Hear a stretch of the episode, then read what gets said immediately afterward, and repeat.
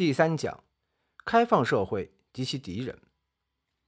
西方哲学史上，从柏拉图到黑格尔的伟大哲学家们，不但提出了本体论、认识论思想，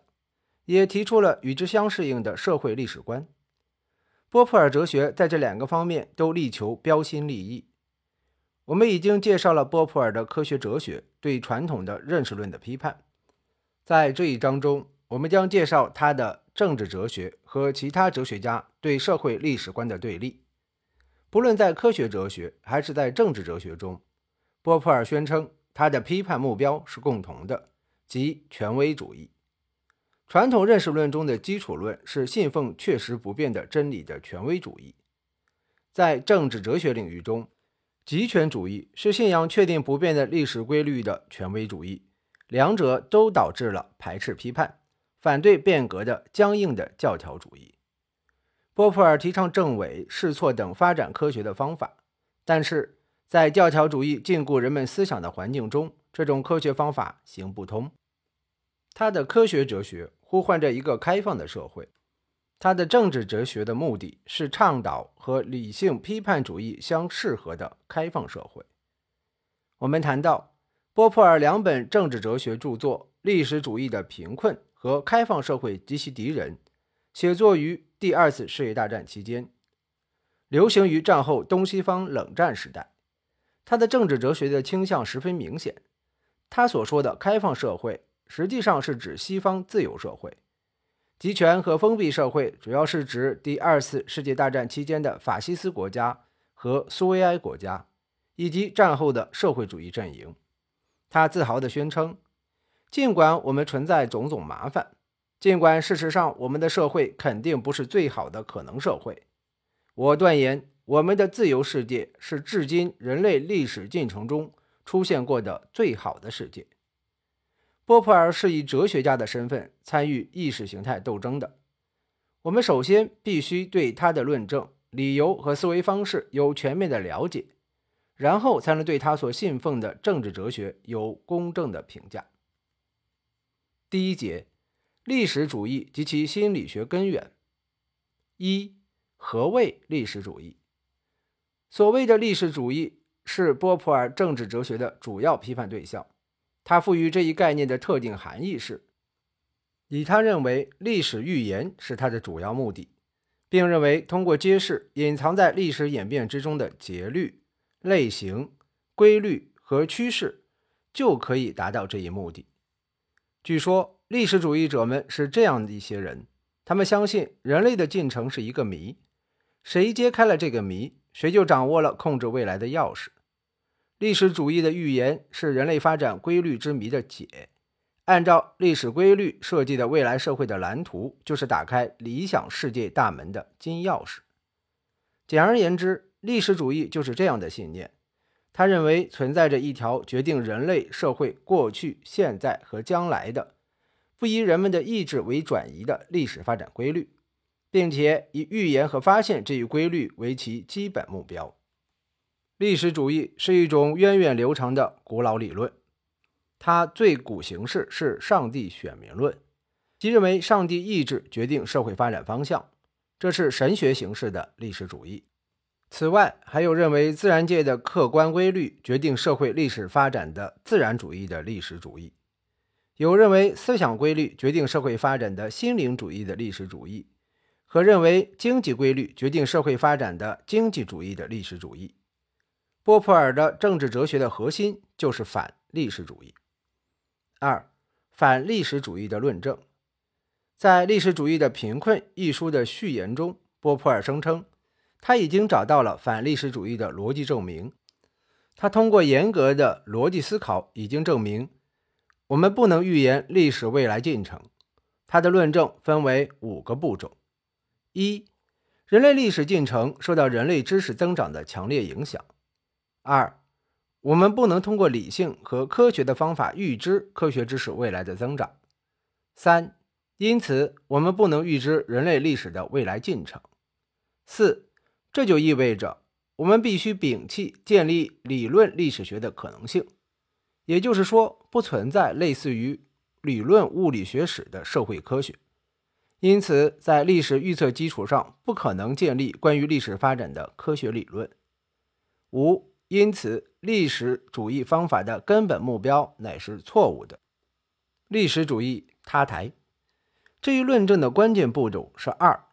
它来源于波普尔关于知识积累的非决定论思想。历史主义是一种严格的决定论，即认为历史进程为一定的规律所支配，人们可以完全的、精确的预见历史的未来进程。波普尔反对历史主义的逻辑论证，是他关于知识进化的非决定论的深化与发展。在波普尔看来，历史主义的方法论基础是简单类比推理。既然自然科学的目标是发现自然规律，通过预见自然进程来控制和改造自然，那么也应该存在一种历史科学，它的目的是发现历史规律，并按照这一规律来改造社会。波普尔不同意这一类比的原因是他混淆了两种不同的预测：对自然现象的预测和对社会历史现象的预测。波普尔不反对说自然现象是有规律的，但却不承认社会历史现象的规律性。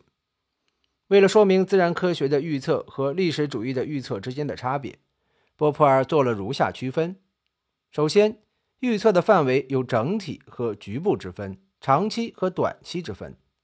自然科学理论的发展是一个理论的经验内容逐步增加，正纬度也随之增高的过程。这意味着自然科学理论不可能对整体做出长期的预测和不被证伪。因此，科学理论预测的范围。或者是短期内的涉及全局现象，或者是长期发生的局部现象，但长期与整体两者不可兼得。而历史主义者却偏要发现既适用于人类社会整体，又决定历史发展全过程的规律。这种意义上的规律是不可证伪的，它没有正纬度，因而也就不是科学的规律。其次，自然科学预见必须经过事实的严格检验。事实检验存在于事实按预测的方式重复出现的过程之中，然而历史主义的预言却不能用同样的方式来检验。社会中的事实千差万别，受到各种偶然因素的干扰制约，历史事件的发生是一次性的。我们不能采取科学实验的方法，在社会中设计一个理想的环境，排除偶然因素，让历史事实重复出现。由于社会历史条件和科学实验定的条件不同，任何关于历史发展的预言都不可能被事实所确认，它不可能经过严格检验而被上升为科学规律。波普尔否认存在着与自然科学规律相对应的历史规律，但他并没有否认存在着与自然科学相对应的社会科学。对社会历史现象的研究之所以成为一门科学，是因为他们能够运用证伪原则和试错法。由于社会现象和历史事件之不可重复性，社会科学的研究对象不可能是带有规律性的东西。他的任务是解决当前面临的具体的个别的问题。他提出的预测是解决这些问题的方案，只在短期之内，在具体环境之中才适用。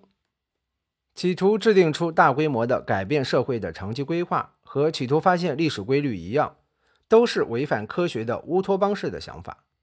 波普尔把有关社会历史的理论和实践分为两种：乌托邦工程和渐进或零星的社会工程。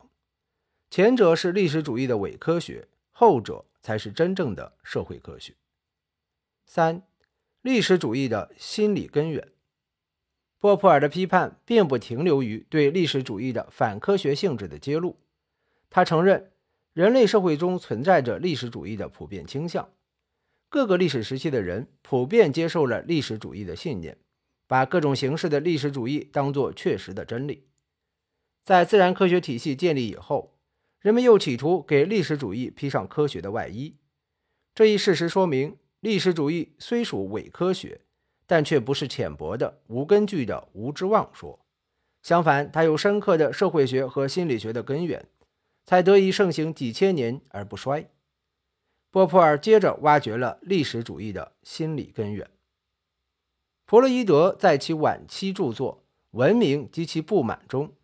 一反传统的人性论的说法，认为人并非生而自由，追求自由并不是人的天性。相反，人的本能需要首先是安全和庇护。儿童在家庭的庇护之下得到了安全感的满足。人类在其童年时代是在血缘组织中获得安全感的。人们需要一个严厉而又仁慈的父亲般的人物的庇护和照料，以求摆脱心理上的恐惧感，包括对黑暗、死亡和陌生人的恐惧，也包括对自己行为的后果、对未来、对一切未知事物的恐惧。图腾崇拜和原始宗教是出于摆脱恐惧感、寻求安全感的需要而出现的。人类步入文明社会之后，血缘关系逐渐松懈，部落和家庭的庇护也靠不住了。人在成年之后就被抛在社会，面对陌生的人群和未知的将来。人有了相对多的自由，但是自由意味着缺乏他人的保护，意味着人必须对自己选择的后果承担全部责任。责任感在人的心理上造成了一种负担、压力，甚至恐惧。这就是文明的张力。波普尔虽然把弗洛伊德的学说称为伪科学，但他对历史主义根源的心理分析与弗洛伊德关于文明的张力的观点不谋而合。波普尔把人类初期的部落社会称为封闭的社会，它的特点是权威崇拜。人们为了满足心理上的安全感，对家长的意志、传统的习俗、宗教的仪式等唯命是从。对权威的怀疑和批判都被视为大逆不道。封闭的社会缺乏内部活力，又不能接受外来的动力，因此形态落后，发展缓慢，容易被历史所淘汰。即使在开放社会中，文明的张力依然存在。人们以牺牲安全感为代价换取自由，